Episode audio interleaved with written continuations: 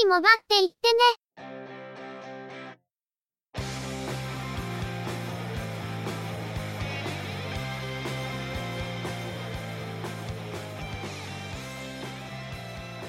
通信業界、モバイル、IT に関するニュースや話題を取り上げ、中の人が意見を述べたり、製品レビューまがいのことをしたり、様々な体験について、ご紹介していくポッドキャストです。ゆくもばのおしゃべりはすべて、合成音声によってお送りしています。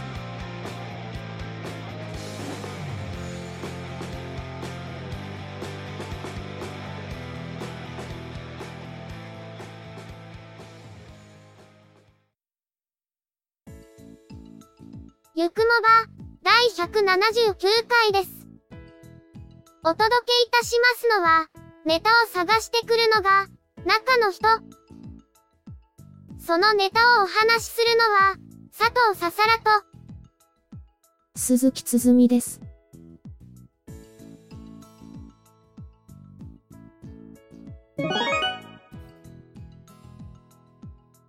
それでは、今回のニュースです。国内最大のエレクトロニクス展示会、CTEC Japan 2017が10月3日から開催されましたが、それに先立って、シャープは説明会を開催しました。AI と IoT を組み合わせた、シャープ独自の造語である、AIoT サービスを担うブランドとして、ココロプラスというブランドにサービスを統合することを明らかにしました。これに合わせて電子書籍サービスのガラパゴスストアは、ココロブックスに名称変更されることとなり、かつては携帯電話のブランドネームにもなったガラパゴスという名称がついに消滅します。ココロプラスは、5つの IT 機器や家電の連携サービスと、電子書籍や映像配信などの4つのクラウドサービス、そして会員サービスを含んだサービス群となります。スマートフォンのアクオスや、ロボホンに搭載されているエモパーも、心プラスに含まれることになりますが、シャープは AIoT プラットフォームを外販することも明らかにしています。シャープはスマートスピーカーの投入もこの説明会で明らかにしていますが、家電やスマートフォンに搭載されている AI IoT サービスを統合するとのことで、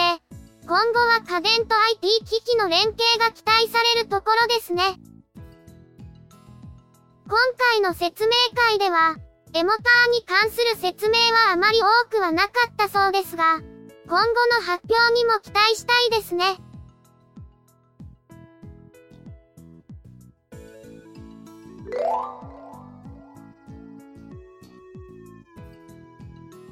KDDI と沖縄セルラーは、窓口払いのユーザーが機種変更する際、原則として口座振替またはクレジットカード払いの登録を必須とする制度変更を実施することを明らかにしました。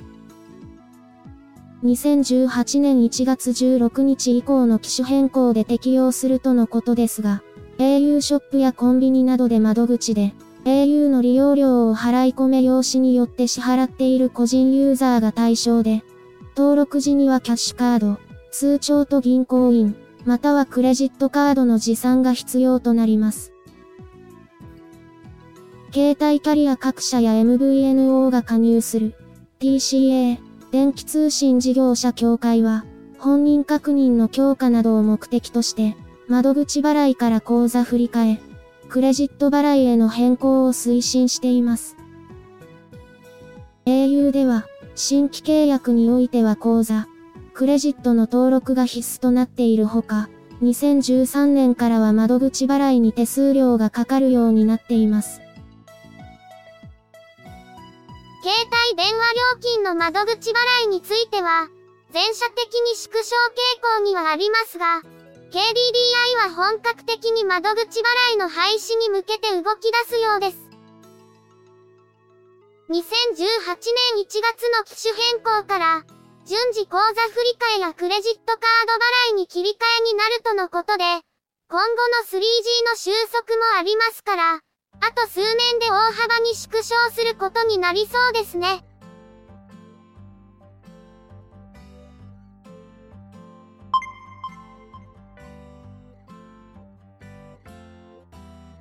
レノボジャパンは、シンクパッド25周年を記念した特別モデル、シンクパッド25の販売を開始しました。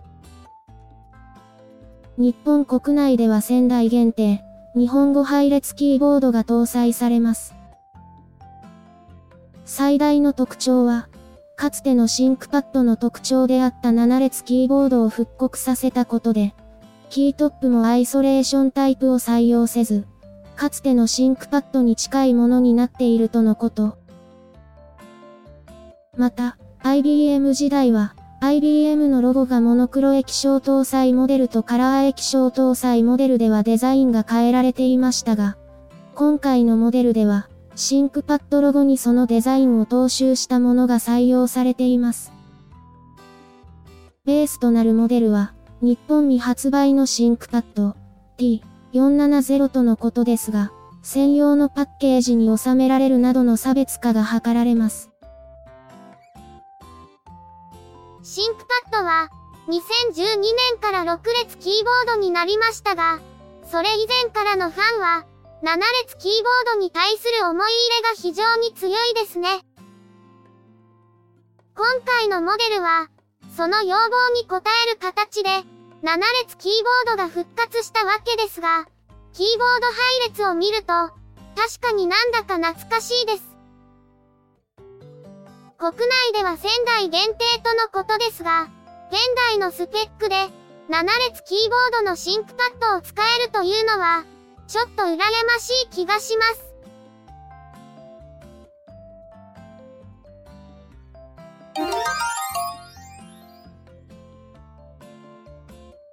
Google は、Android スマートフォンの Pixel 2、Pixel 2 XL、AI スピーカーの Google ホームミニなどの自社設計デバイスを発表しました。Pixel 2は5インチ、Pixel 2 XL は6インチの有機 EL ディスプレイを搭載。デザインはメタル素材をユニボディで仕上げ、カメラの周りにはガラス素材を配するというものです。左右の側面に感圧センサーを搭載し、握って Google アシスタントを起動する、アクティブエッジという機能が利用可能。機能面では、スマートフォンをかざして情報を表示するアプリ、Google レンズを先行搭載。Google レンズは、ポスター、CD ジャケット、観光地のランドマークなどに端末をかざすと、映っているものを識別してその情報を表示するという機能です。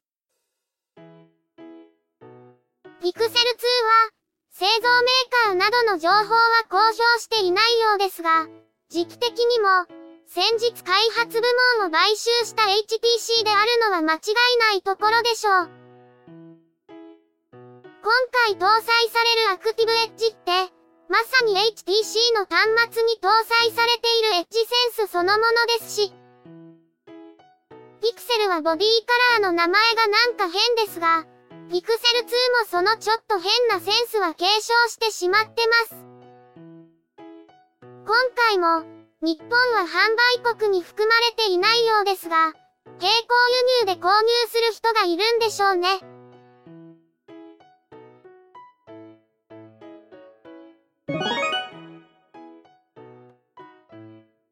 今回のニュースは以上です。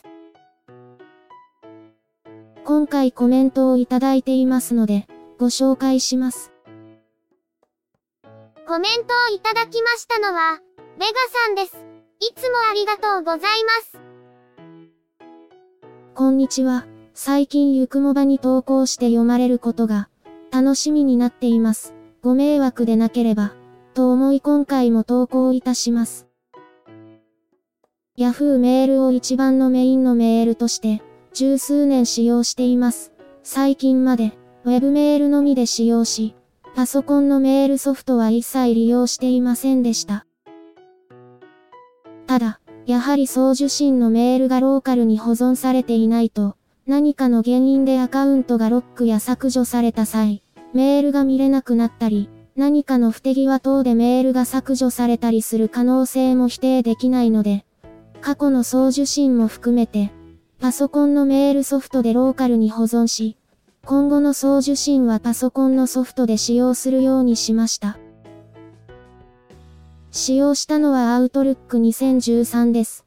過去の受信メールはすべてパソコンで受信できましたが、送信メールもパソコンの送信済みのホルダーに Web メールと同じようにしようとしましたが、できませんでした。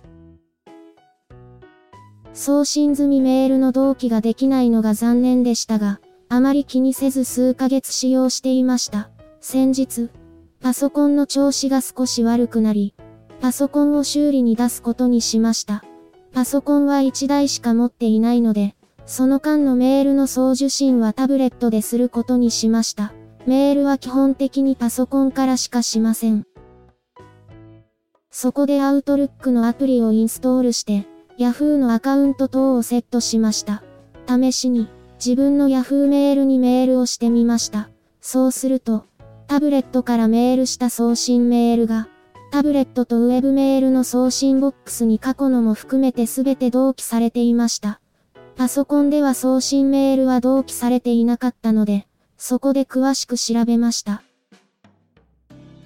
送信メールや既読など、ウェブメールと同一にするには、IMAP アクセスに必要があるようです。しかし、Yahoo メールは IMAP アクセスはモバイル端末限定で、Outlook などのメールソフトでは対応しておらず、できないようです。その場合、POP アクセスになり、端末にダウンロードできるのは、受信箱と迷惑メールのみのようです。Outlook のメールソフトは有料のオフィスに入っている信頼性のあるソフトで、とても有名なものです。フリーソフト等を使用し、過去の送信メールを Outlook 2013の送信箱と同期させようとしましたが、やはり iMap でないため、できませんでした。Yahoo メールには、送受信のメールをローカルに一括してバックアップ等できる機能もなく、過去のメールを呼び出して再度編集し直して、メールし直すこともあり、過去のメールを呼び出して再度編集し直して、メールし直すこともあり、過去のメールをバックアップできない現状では、いつまで保存されて、消されたりアクセスできなくならないか、心配ですね。アウトルックのメールソフトで IMAP アクセスができるようにするか、一括して送信済みメールをダウンロードできる機能をつけてほしい、と思うのは私だけでしょうか。率直なところを申し上げるなら、無料のメールサービスに、あまり高望みをするのも良くないかもしれません。そのあたりは、Yahoo メールにせよ、Google の Gmail にせよ、同じなのではないかと思います。Yahoo メールの iMac の設定についてですが、ちゃんと設定さえすれば、パソコンでも受信できていたように思うんですが、最近は変わってしまったんでしょうか？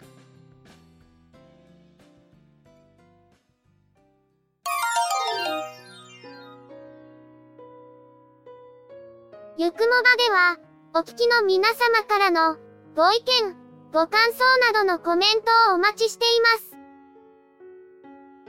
iTunes、iOS のポッドキャストアプリからのカスタマーレビューの書き込みのほか、ブログ、Facebook ページへのコメントの書き込み、Twitter アカウントへのリプライ、DM、ハッシュタグ付きのツイートなど、様々な方法を用意しています。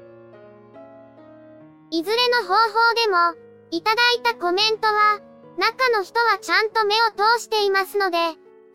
なくコメントいただけると嬉しく思います。また、いただいたコメントは、ゆくもばの中で紹介させていただければと思っています。ツイッターのアカウントは、yukumoba、ハッシュタグは、シャープ、yukumoba です。ブログ、Facebook ページなどは、番組名でググったら出てきますので、ぜひ、検索してみてくださいね。また、